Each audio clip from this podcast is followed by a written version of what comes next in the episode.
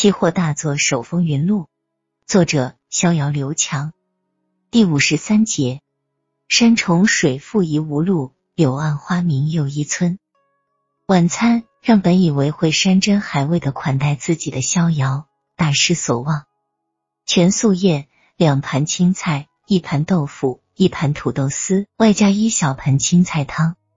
这个四菜一汤让平时无肉不欢的逍遥实在难以下咽。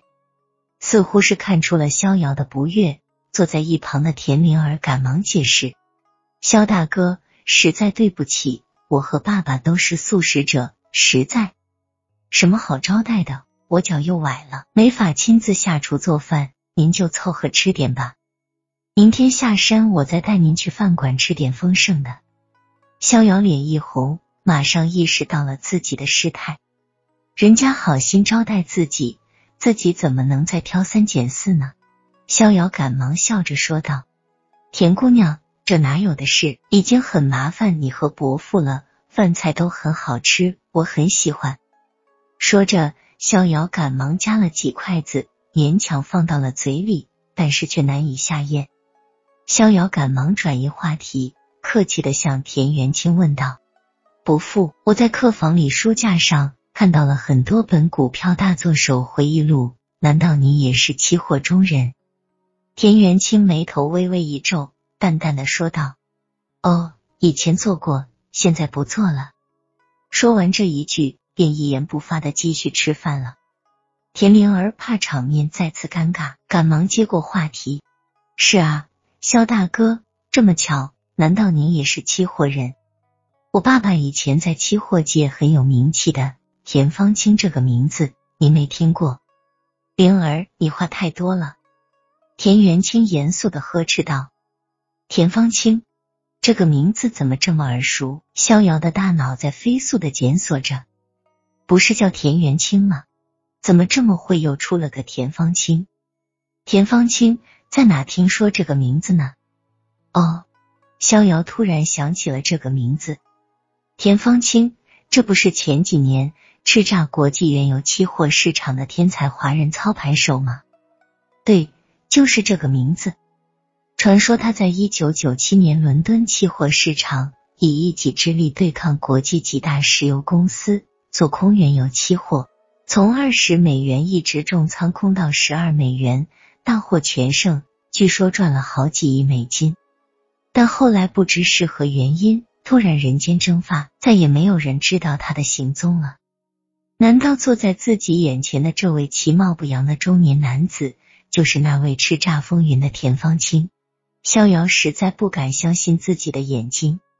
难道您就是当年叱咤原油期货圈的田芳清？逍遥实在忍不住问了出来。田芳清没有承认，也没有否认，只是缓缓的放下筷子，若有所思的自言自语道：“一切皆幻影，过去了，都过去了。”说完，便起身进屋去了。饭桌上只留下傻傻的逍遥和急得面红耳赤的田灵儿。肖大哥，你别介意，我爸爸前几年受了刺激，行为举止都是怪怪的，但他人很好的，你别怪他。啊。田灵儿生怕逍遥挑了理，没关系，田姑娘，我只是很好奇，你爸爸真的就是那位大名鼎鼎的田芳清吗？那还有假？这世界上只有一个田芳清。田明儿斩钉截铁的说道。逍遥陷入了深深的沉思之中。能在鸡足山这个偏僻之地遇到期货顶级高人，这不得不说是缘分。他突然想起了刚才的挂签，前面都是路，何处达天庭？幸遇高人也，前途自畅怀。太灵了，一字不假。高人不就在眼前吗？逍遥一下子来了精神，他已经暗下决心，遇高人不能失之交臂，自己一定要拜田芳清为师，这是天意啊！想到这，逍遥赶忙一把拉住田灵儿的手，虔诚的说：“田姑娘，不瞒你说，我也是期货之人，而且是处在迷茫之中的期货人。今天有幸偶遇田大师，这是天意。”我想拜你父亲为师，好好的学习一下期货之道，不知你能否帮忙？田明儿显然被吓了一跳，先是脸一红，赶忙撤出被逍遥紧攥着的双手，然后就扭过头去，一言不发了。逍遥也意识到了自己的失态，赶忙道歉：“实在对不起，田姑娘，我不是有意冒犯，实在是拜师心切，还请见谅。无论如何，这个忙您一定要帮啊！”说着，逍遥拿出了钢琴的挂签，你看。这是我在鸡足山刚刚摇的挂签，上面说我有高人引导，然后就遇到了你父亲，这不就是天意吗？田灵儿拿过挂签看了看，眨了眨眼睛，淡淡的说道：“肖大哥，我知道你是诚心拜师，但这事恐怕很难，我也无能为力。为什么？田大师不愿意把真本事传给别人？不是。”此事你有所不知，我爸爸之所以前几年在期货界突然消失，其原因也就败于他的宝贝徒弟。田灵儿说到此处，眼睛中已经泛起了泪花，他哽咽着继续说道：“我爸爸当年在期货界春风得意，赚了好多钱，我和妈妈也被接到了伦敦，过起了无忧无虑的日子。但这一切都由于刘晨的出现而化为泡影。”刘晨是我爸精心挑选的徒弟，我爸把他毕生的心血都交给了他，而且还让他操盘我爸个人的大部分资金。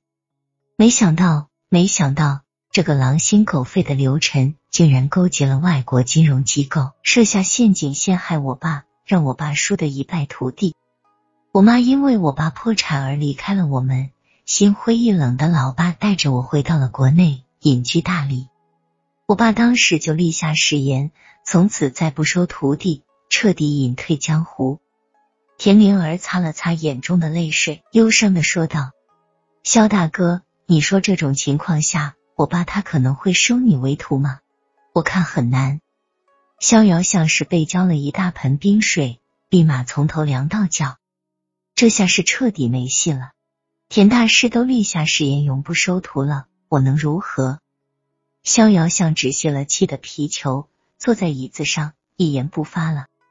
田灵儿看出了逍遥的灰心，有些不忍，赶忙把话锋一转：“肖大哥，你是我的恩人，我也看得出来你是个好人。要不这样吧，我拿着你的挂签去跟我爸爸谈谈。他现在信佛，深信因果报应，说不定他会认为这是天意，破例收你为徒呢。